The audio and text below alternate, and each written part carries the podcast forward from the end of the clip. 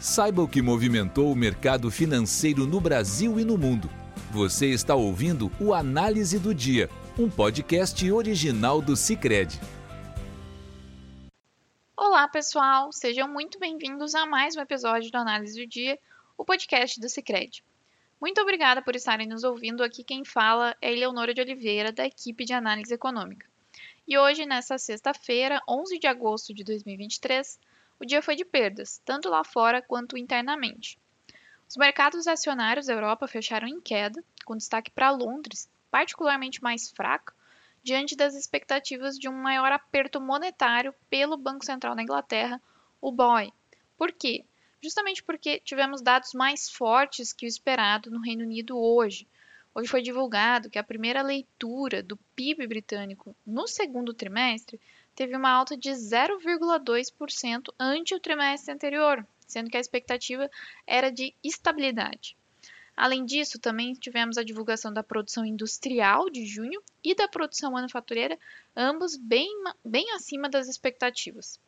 Esses dados, bem mais fortes que o previsto, são um forte indício de que a atividade segue aquecida, mesmo com o um aperto monetário já em vigor pelo BOE. Os mercados, então, reagiram mais avessos ao risco com a preocupação de que a força desses dados de hoje possa levar o Banco da Inglaterra a exagerar um pouco quando se trata de apertar ainda mais a política monetária nos próximos meses.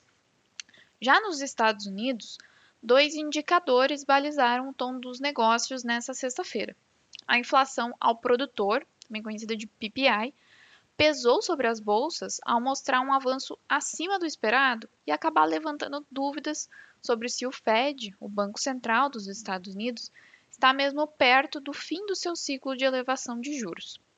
O PPI de julho subiu 0,3% ante o mês anterior, sendo que as expectativas eram de uma alta de 0,2%.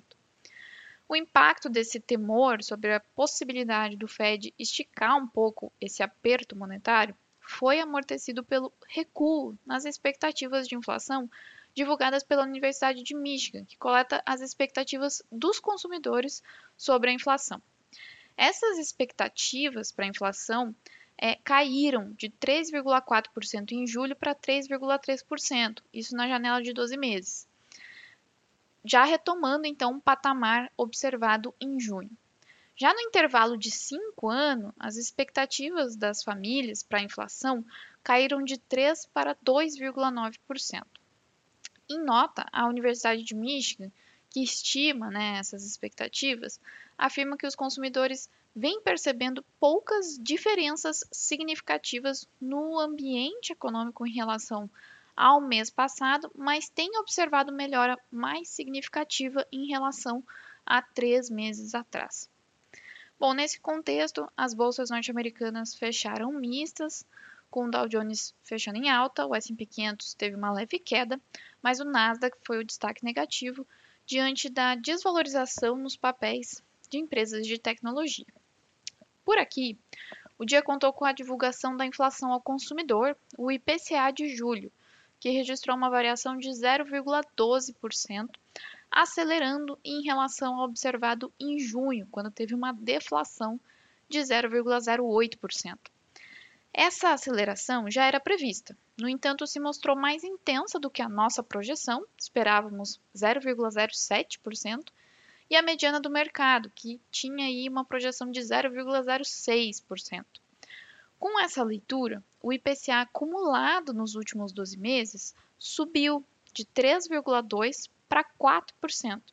Mas é bom a gente lembrar que essa aceleração significativa no acumulado dos 12 meses se deve puramente a um efeito estatístico, um efeito base, com a exclusão da deflação registrada lá em julho de 22. Bom, grande parte dessa surpresa no dado divulgado hoje se concentrou na inflação de bens industriais, nossa expectativa era de uma queda de 0,13%, mas se observou, na verdade, um avanço de 0,12% nesse, nesse grupo, pois previa-se algum resquício da medida do governo que reduziu os preços dos automóveis novos, mas, de fato, isso não se confirmou. Ainda do lado altista, também tivemos surpresa na inflação de administrados, diante da deflação menor que a esperada em energia elétrica e pelo impacto maior que o esperado da volta dos impostos federais sobre a gasolina. No entanto, apesar dessa surpresa no índice cheio, o qualitativo da leitura do IPCA de julho foi positivo, tendo em vista a inflação observada para o grupo de serviços. A expectativa era de um avanço de 0,36%, sendo que o observado foi de 0,25%. E por que o destaque para a inflação de serviços? Porque ela é o foco da política monetária atualmente. Esse bom desempenho da inflação de serviços refletiu a menor pressão nos preços, naqueles preços chamados de serviços subjacentes, que teve uma variação de 0,19%, com destaque para a alimentação fora do domicílio, que teve um, uma desaceleração bem expressiva na passagem de junho para julho. Inclusive, se a gente lembrar bem, nessa semana a gente teve a divulgação da ata do Copom. Né? Nessa ata, o Copom explicitou que, apesar da, apesar da decisão da semana passada ter sido bem dividida, que e a decisão da semana passada reduziu a Selic em 0,50 pontos percentuais para 13,25% ao ano, teve uma certa unanimidade entre os diretores para manter o ritmo de cortes nesse ritmo, né, de 0,5 pontos percentuais.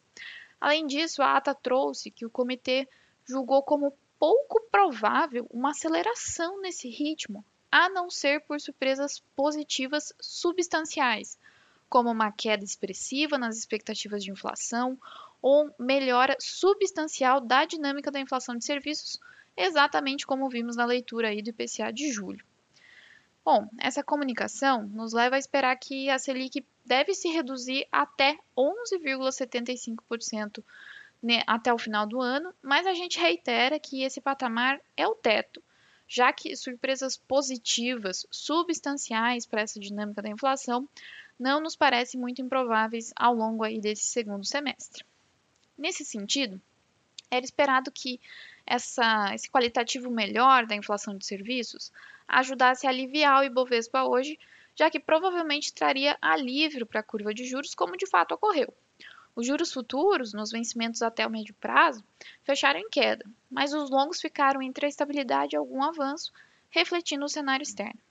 O Ibovespa, por sua vez, não conseguiu se firmar em alta, chegando hoje ao nono fechamento diário negativo, com queda de 0,24%. O dia foi bem fraco para as ações de maior peso no índice e a perda de fôlego da Petrobras foi o destaque em meio às dúvidas em relação aos preços domésticos dos combustíveis, que têm acumulado forte defasagem em relação à cotação internacional.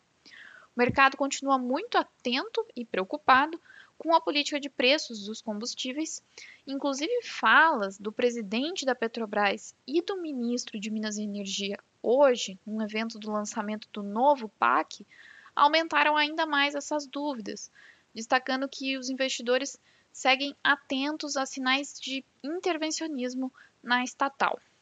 No geral, o setor de commodities não tem performado muito bem no Ibovespa por conta da incerteza também em relação à atividade na China, que tem penalizado o índice. Bom, já no mercado de câmbio, o dia foi de valorização global do dólar, e contra a moeda brasileira, a valorização da divisa norte-americana foi de 0,45%, cotada aos R$ 4,90. Com isso, pessoal, encerramos nosso podcast de hoje. Obrigada por estarem nos ouvindo. Esperamos vocês na próxima semana. Você ouviu o Análise do Dia, um podcast original do Cicred. Até a próxima!